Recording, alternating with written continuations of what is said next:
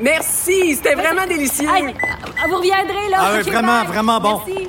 Faites attention Ah à oui. Ouais. OK, salut, à la prochaine. Votre auto, c'est un espace où vous pouvez être vous-même. Hey, c'était pas mangeable comme repas. Elle mérite d'être bien protégée et vous méritez d'être bien accompagné. Trouvez la protection la mieux adaptée à votre auto avec Desjardins Assurance et obtenez une soumission en quelques clics sur desjardins.com. Protégez vos dépôts, c'est notre but. La SADC protège vos dépôts dans les institutions fédérales, comme les banques. L'AMF les protège dans les institutions provinciales, comme les caisses. Oh, quel arrêt! Découvrez ce qui est protégé à vos dépôts sont protégés.ca.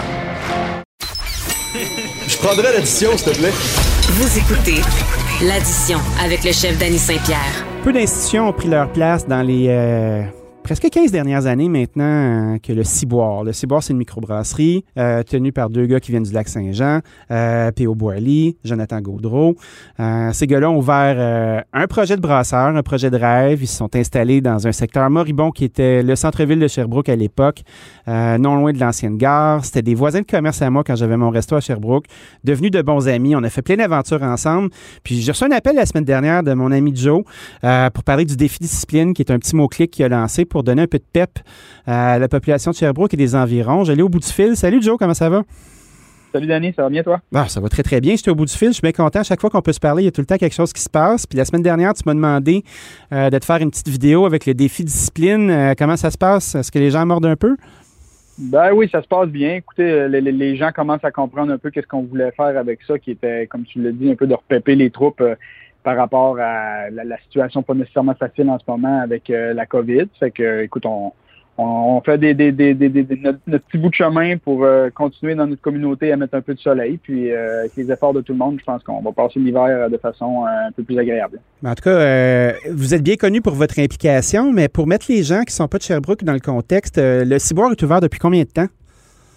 Ben, on est dans notre 13e année actuellement. Donc, on avait ouvert le Ciboire en 2007.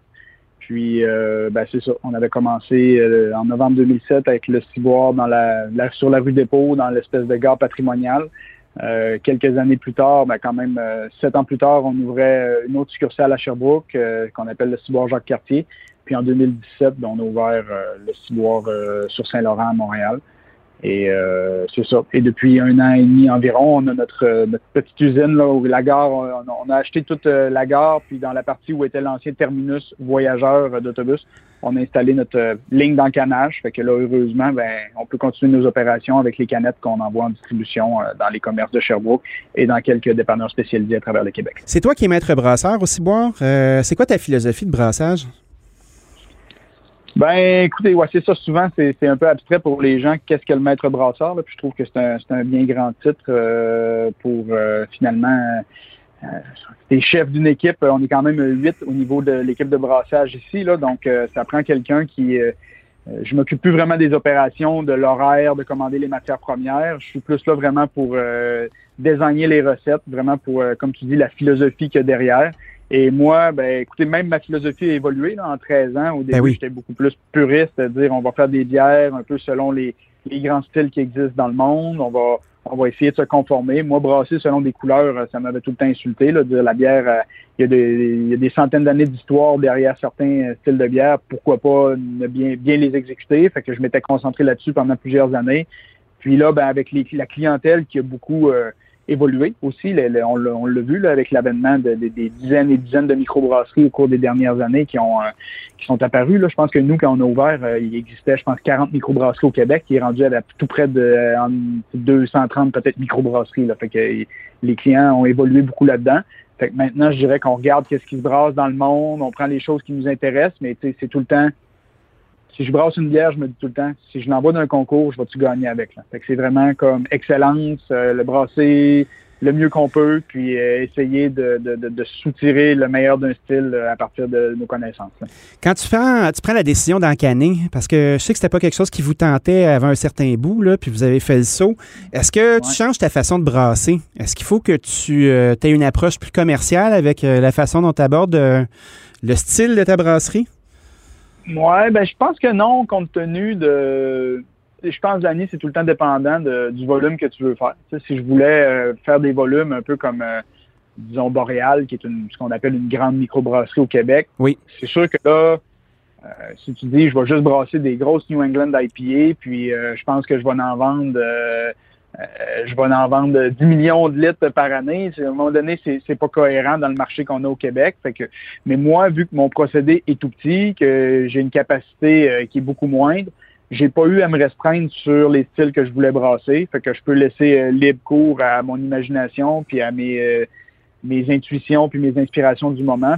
À date, ça va très bien. J'ai pas eu, euh, je brasse comme j'ai toujours brassé. On fait ce que les clients veulent boire, puis ça sort très bien. Fait qu'il y a une certaine saisonnalité. Il y a des batchs, vous les faites, elles sont là, elles s'en vont. Est-ce que les clients suivent? Est-ce que tu es capable de d'entretenir une espèce de dialogue avec eux euh, pour savoir ce qu'ils ont envie de faire? Pense qu'on danse ensemble. Là. Euh, je sais très bien un peu ce que les clients vont vouloir l'été, puis en même temps, nous, on impose des fois de dire, bon, ben, l'automne est arrivé, euh, voici euh, tel style de bière un peu plus euh, costaud qui va vous faire du bien. Puis, tu sais, on est à, on est à l'affût des tendances un peu partout dans le monde. Donc, tu sais, des fois, par un style, par exemple, comme les, les sour euh, IPA, qu'on sait que c'est pas très populaire au Québec actuellement, mais on sait que ça va s'en venir euh, de ce qu'on voit aux États-Unis. Oui, ça fait un bout que ça pousse, les sour. Là. Puis euh, le ben, houblon aussi, notre compréhension du houblon a vraiment évolué avec le temps. Là. Je me rappelle quand vous avez ouvert. Ben, exactement. C'était du monde poilu avec habillé en terre cuite qui voulait avoir des IPA vraiment houblonnés. Puis là, maintenant, tu as des adolescentes on the verge of being adults euh, qui sont capables de coller de la New England IPA, tu sais. Le, monde a changé. Exactement. Ça, a énormément évolué. Puis je pense que le fait qu'on soit dynamique, qu'on soit à l'écoute, qu'on a beaucoup d'employés jeunes aussi, là, on a quand même euh, euh, tout près de 150 employés, puis principalement, on pige dans le bassin étudiant universitaire pour les serveurs et serveuses. Fait que, on est à jour, même si on vieillit, je ne veux pas dire que j'ai l'impression d'avoir encore 25 ans comme quand j'ai ouvert le ciboire, mais ça demeure que euh, j'ai vieilli, mais pas euh, physiquement, mais dans ma tête, euh, je suis encore jeune, donc je suis pas blasé, je regarde ce qui se passe partout dans le monde, je regarde la clientèle, puis on réussit à très bien s'arrimer avec ce qu'ils veulent. Mais il faut faire l'effort. C'est sûr que tu peux dire tu stagnes puis tu n'évolues plus, mais on fait des gros efforts, les gestionnaires, de dire on prend le temps, on s'assoit, puis on réfléchit, puis on dit garde, on s'en va où là? Tu as quand même quitté une carrière en médecine. Tu sais, moi, quand, quand je l'ai connu, c'était la, légende urbaine, c'était que tu étais pratiquement rendu à ta résidence euh, à l'Université de Sherbrooke. Puis qu'à un moment donné, tu as fait fuck off, moi, je m'en vais brasser de la bière. Raconte-nous donc ça un peu. Ça sonne comme une bonne histoire. Ouais, ben c'est ça. Euh, au fait, j'étais rendu même à ma résidence. Là, euh, l'histoire est que l'histoire courte, là, c'est que quand je suis arrivé à Sherbrooke, je suis venu ici en ingénierie, en génie chimique. Puis euh, j'ai pas aimé ça pour x y raison. Donc euh, j'ai changé de l'année suivante. Je suis allé en médecine. Puis pendant ma médecine, ben je m'ennuyais beaucoup de l'ingénierie, fait que je me suis mis à fabriquer de la bière chez moi. C'est devenu une vraie passion. Là. J'ai, je dis souvent en joke que pendant mes cinq années de médecine, j'ai plus lu sur la bière que sur la médecine. c'est, c'est, rassurant que je sois pas médecin maintenant, mais euh, ah, tu pourrais être alchimiste, tu sais. ben, je pense que j'avais choisi la bonne spécialité, là, parce qu'à la fin, je faisais ma spécialité en anesthésie, fait que j'endors encore le monde, mais différemment. Mais euh, non, c'est ça. Puis je pense que ce qui me manquait en médecine, euh, c'était le côté euh, je suis quelqu'un qui est beaucoup créatif. j'aime beaucoup créer. Je suis un entrepreneur. J'aime bâtir. J'aime créer des choses. Et en médecine, j'aurais pu retrouver ça euh, en recherche, mais c'était tellement long le processus pour se rendre jusque-là. Il me manquait peut-être encore 5-6 ans d'études. Puis faire quelque chose que tu n'aimes pas tant que ça pendant 5-6 ans, ça peut être long pour parvenir à ses fins. Puis que l'appel de la bière était trop grand. J'ai euh, carrément arrêté euh, la médecine. J'ai annoncé au monde, je dis, ben, regarde, désolé, moi, je suis pas heureux comme ça. Je vais viser, j'ai pas le goût de me rendre malade, fait que j'arrête, puis je, je j'ai fait les deux pendant un petit bout. Là, puis quand j'ai vu que le, ciboire, au bout de six mois, ça avait l'air de vouloir lever, puis comme tu dis que la légende était bien implantée du, de l'étudiant en médecine qui s'est ouvert une microbrasserie, ben j'ai arrêté. Puis là, ça fait ça, ça fait 13 ans que je suis là à temps plein. Est-ce que tu regrettes, euh, je sais pas s'il y a un impact financier, tu sais, vos affaires ont l'air à super bien aller, mais on sait combien ça gagne un médecin en général, surtout un médecin qui est spécialiste, tu sais. Euh, euh, c'est quand même un gros hit, là. Euh, il y a bien du monde qui n'aurait pas eu ce courage-là de faire « je suis mes convictions puis je vais brasser à la fin de semaine chez nous ». Tu as-tu pensé à ça? Non, non, ben gars, c'est clair, clair que si je fais le calcul de 13 ans de médecin ou 13 ans de, de propriétaire du ciboire, je suis très, très, très perdant. Euh, mais je suis heureux. Fait que je l'ai peut-être fait naïvement à ce moment-là. Peut-être qu'après dix ans, tu m'aurais dit, mais si tu referais la même chose, tu as l'opportunité de gagner euh, plusieurs cent mille par année ou euh, d'avoir ton salaire d'entrepreneur, euh, qu'est-ce que tu fais? Euh, mais c'est bien, ça n'a pas teinté mon choix à ce moment-là. Je l'ai fait pour être heureux, puis euh, je ne regrette pas du tout. En tout Euh, cas, si chapeau et refaire, euh, respect parce que, tu sais, euh, vivre euh, pour un paycheck, ça peut être long puis lourd. Puis, tu sais, vous avez quand même fabriqué P.O. Boiley, puis toi, ton partenaire, un empire de la bière Sherbrookeois, à mon avis. Tu sais, vous êtes la, la microbrasserie qui, euh, qui innove euh, et qui évolue et qui grandit. Tu sais, c'est toute qu'une c'est toute qu'une réalisation, ça. Moi, je suis- je suis bien, bien Ouais, fier ben, de vous, en on tout cas. en est fiers, exactement. On en est fiers. Puis je pense qu'au bout du compte, quand tu te couches le soir, c'est d'être heureux puis d'être fier de ce que tu fais, d'avoir l'impression d'avoir un impact sur ton entourage. Fait que en médecine, je l'aurais eu aussi. Et là, je suis content, je l'ai encore et je fais ce que j'aime. Tout à fait. Pourquoi vous avez ouvert à Montréal? Tu sais, ça va bien à Sherbrooke, vous êtes les, euh, les roitelets de Ouais, cet endroit-là. Un gros poisson dans un lac, puis là, boum, vous vous installez dans l'ancien Thai Grill au coin de Saint-Laurent puis Laurier. Maudit gros local, à côté du Dieu du ciel, dans un marché saturé. Euh, toute qu'une affaire. Comment ça se passe?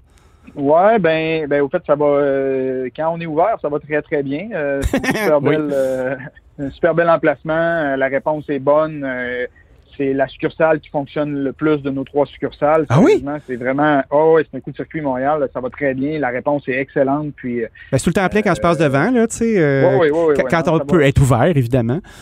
Ouais, c'est ça. Mais ça va super bien. Puis la raison pourquoi on a démarré là, c'est euh, un de nos employés, euh, un Montréalais, euh, Antoine Desharnais, euh, qui est venu faire ses études à Sherbrooke, qui a été euh, boss boy, serveur, euh, qui, qui a fait un peu tous les postes avec nous à travers les années. Puis à un moment donné, il a dit, ben garde les gars, euh, j'aimerais ça avoir mon ciboire à Montréal. Donc, il a dit, ben parfait, mais là, euh, tu seras pas juste serveur puis gérant, il va falloir que tu deviennes directeur, que tu ouvres une succursale avec nous. Fait que c'est lui qui a démarré le ciboire Jacques Cartier. J'ai dit, tu vas faire tes classes, puis euh, si t'es es bon, Antoine, il n'y a aucun problème, puis il est excellent. Fait que il y a, il y a sa succursale là- là-bas avec laquelle il est propriétaire avec nous. Puis, euh, comme je viens de dire, quand on est ouvert, ça va super bien. Fait que c'était c'était pas une expansion euh, irréfléchie, ce qui m'aurait bien surpris de vous autres. tu sais. Vous avez Ouais, pris le temps de former euh, la personne, vous avez fait une première ouverture avec elle, avec lui, avec Antoine, puis après ça, boum, là, vous êtes lancé. Fait que le risque était amoindri. Ouais, vous saviez à qui vous aviez affaire. ouais. Ben, tu on- tu, tu le sais comme moi, là, tu sais, dans, dans, dans le domaine dans lequel on, on œuvre, euh, c'est une guerre de ressources humaines. Là, fait que, tu Oui. si t'as pas euh, de bonnes ressources humaines en place, tu t'achètes des mots de tête. Là, fait que nous, c'est pas ce qu'on voulait. Euh, on avait comme idée d'expandre. On avait, on avait ton- sondé le terrain pour Québec avant, mais on avait, c'était plus compliqué justement au niveau ressources humaines. Fait qu'on on s'est retiré de ce projet-là. Puis maintenant pour Montréal, euh, tout était en place. Fait qu'on s'est dit ben go, euh, faisons-le. Puis euh, on est très content là. C'est- comme je dis, c'est un franc succès. Excellent. Implication communautaire, tu sais, on vous connaît pour votre euh, brasserie, on vous connaît euh, pour être très, très, très visible, mais tu sais, vous vous impliquez beaucoup avec les sports. Euh, tu sais, PO a été un athlète paralympique euh, pendant longtemps. Vous vous impliquez avec les facultés, tu sais, je pense juste à la bière ingénieuse, puis la, la faculté d'ingénierie qui fait beaucoup de temps là-bas. Vous êtes impliqué avec le CHU, vous êtes impliqué avec les brasseurs pour les événements que vous faites. Qu'est-ce qui vous drive à être autant dans le trafic à l'extérieur de votre business? Ben, je pense que ça vient un peu probablement avec le côté intense qu'on a, puis le côté euh, bâtisseur. là. On aime ça, avoir des projets. On aime ça euh, quand notre entourage. euh, tu sais, on vient du lac Saint-Jean, on est accueillant. Là. Fait qu'à la base, euh, Oui. c'est un peu dans nos gènes de dire, regarde, quand un organisme a besoin d'aide, je dirais que la plupart du temps, on regarde la chose, puis souvent, c'est comme moi, envoyer un chèque de 5000 dollars par la poste, ça, ça me tente pas, mais pas, pas en tout. là. Mais on est généreux, puis des fois, la comptable nous regarde, puis elle dit quasiment comme arrêtez les gars, c'est comme vous, êtes pas mal des, généreux que j'ai vus, mais on aime le faire en implication en bière, qui est notre produit. Sais, on est chanceux si on vendait, euh, je sais pas, des espadrilles, c'est un peu moins tripant pour le monde de dire essayez nos espadrilles. Là, avec la bière, tu arrives, puis un côté rassembleur avec notre présence dans un événement. Si on l'a réalisé que les années, fait que ça nous fait plaisir de participer aux événements qu'on a à cœur, quand on peut le faire vraiment là, concrètement, oui en argent, mais plus en, en produits. Là, si on s'investit temps et argent. Fait que ça, ça nous a toujours drivé. Euh, puis comme vous l'avez vu tantôt, là, je ne suis pas un gars qui est à l'argent, sinon je serais resté en médecine. Donc, euh, tu sais, moi, c'est pas, euh, au bout du- je regarde pas mon compte de banque souvent, euh, en autant que j'en ai assez pour vivre. Fait que, tu sais, comme quelqu'un qui a besoin d'aide, ben, ça nous fait plaisir la plupart du temps de les aider. On trouve une façon que ça se fasse quand, au résultat, on voit le monde triper, puis on voit que ça a eu euh, un impact concret. Fait que oui, on était piqué beaucoup. Puis on a donné beaucoup à Sherbrooke, puis je pense que Sherbrooke nous redonne beaucoup. On l'a vu au début de la pandémie, quand on a sorti nos bières en canette dans les épiceries. Et le monde a répondu. Les épiciers nous appelaient, puis c'était comme, gars, euh, c'est le retour de l'ascenseur, on veut vous aider. Euh, dites-nous quelle tablette vous voulez. Puis on a eu on a eu beaucoup d'amour. On en a donné pas mal dans les 13 dernières années. Fait que c'est même un peu qu'on a bâti notre, notre entreprise. Est-ce que tu sens que le, segment des canettes, justement, euh, va être la, prochaine évolution euh, du Ciboire? Là, vous avez quand même trois gros points de vente. Votre marque est bien placée. Vous avez un flagship à Montréal. C'est un coup de circuit. Est-ce que la prochaine étape, ça va être de, de, voir ça un peu comme des business comme Brasseur du Monde ou qui prend une grosse, grosse place en épicerie, traverser de ce côté-là? Je pense que non. Euh, peut-être, euh, selon, euh, comme euh, on disait tantôt, s'il y a un Antoine numéro 2 qui se pointe puis qui dit Moi, je veux faire une usine avec vous autres, puis je veux en faire une grosse, puis on va avoir de la capacité, puis on va remplir les tablettes des épiceries du Québec. Gars, je suis un, un, homme d'affaires, puis mon travail, c'est de regarder les opportunités. Fait que s'il y a de quoi à un moment donné qui se présente, peut-être. Mais moi, actuellement, j'ai pas la volonté en tant que maître brasseur de dire ben on repart une autre usine. Je te dirais qu'on se concentre sur la belle petite usine qu'on a faite dans notre gare patrimoniale. Puis on a un gros projet en ce moment de, de, un volet touristique qu'on va ajouter à ça. C'est euh, on va pouvoir venir visiter notre brasserie. On a engagé un muséologue. C'est, on travaille sur des projets. Je l'ai dit, on vient du lac, on est accueillant. Moi, que ma bière soit sur une tablette euh, d'une épicerie, c'est à Côte-Nord, c'est vraiment le fun. Il y a une fierté, mais c'est pas comme accueillir justement un nord-côtois qui vient ici puis qui dit Hey, j'ai visité ta brasserie, j'ai fait ta visite, j'ai mangé ton fish and chip, j'ai pris une bière j'ai trippé. Fait qu'on notre ADN fait qu'on aime les projets qu'on voit le monde. notre petite usine, je pense qu'on va la pousser au maximum de la capacité, mais vite de même à court moyen terme, euh, je ne pense pas que on va plus consolider ce qu'on a que de dire tout de suite rembarquer sur un gros projet de, de mettons de mettre plus de canettes les tablettes parce qu'on le sait, tu nous as parlé tantôt au marché saturé là ça commence à brasser pas mal, ces tablettes là, euh, des microbrasseries. Là. Fait que l'avenir ben, passe pas mal par le local. Oui. sortir à l'extérieur de sa ville, il y a des défis supplémentaires. Jonathan, merci beaucoup d'avoir pris un moment avec nous. Félicitations pour ton implication. On rappelle aux gens euh, d'aller voir le mot-clic euh, défi discipline pour voir plusieurs leaders d'opinion de Sherbrooke, des gens qui s'impliquent, puis d'extérieur de Sherbrooke. donner un peu de, de, vent dans les ailes. Merci Joe, à bientôt. Ben, merci Danny, bye. Salut. Vous écoutez l'addition avec Danny Saint-Pierre. Une édition bien remplie. On a parlé d'hier, d'aujourd'hui et de demain. On a parlé de brasser pour faire du bien. Défi discipline, on s'en souvient. Allez voir ça sur les internets. Jacques Murray avec euh, ses aventures de brigade culinaire et de bons produits surtout. Oussama Bentanfou, euh, le roi de rock le coq. Et si c'est pas du rock, c'est pas du coq. À la semaine prochaine.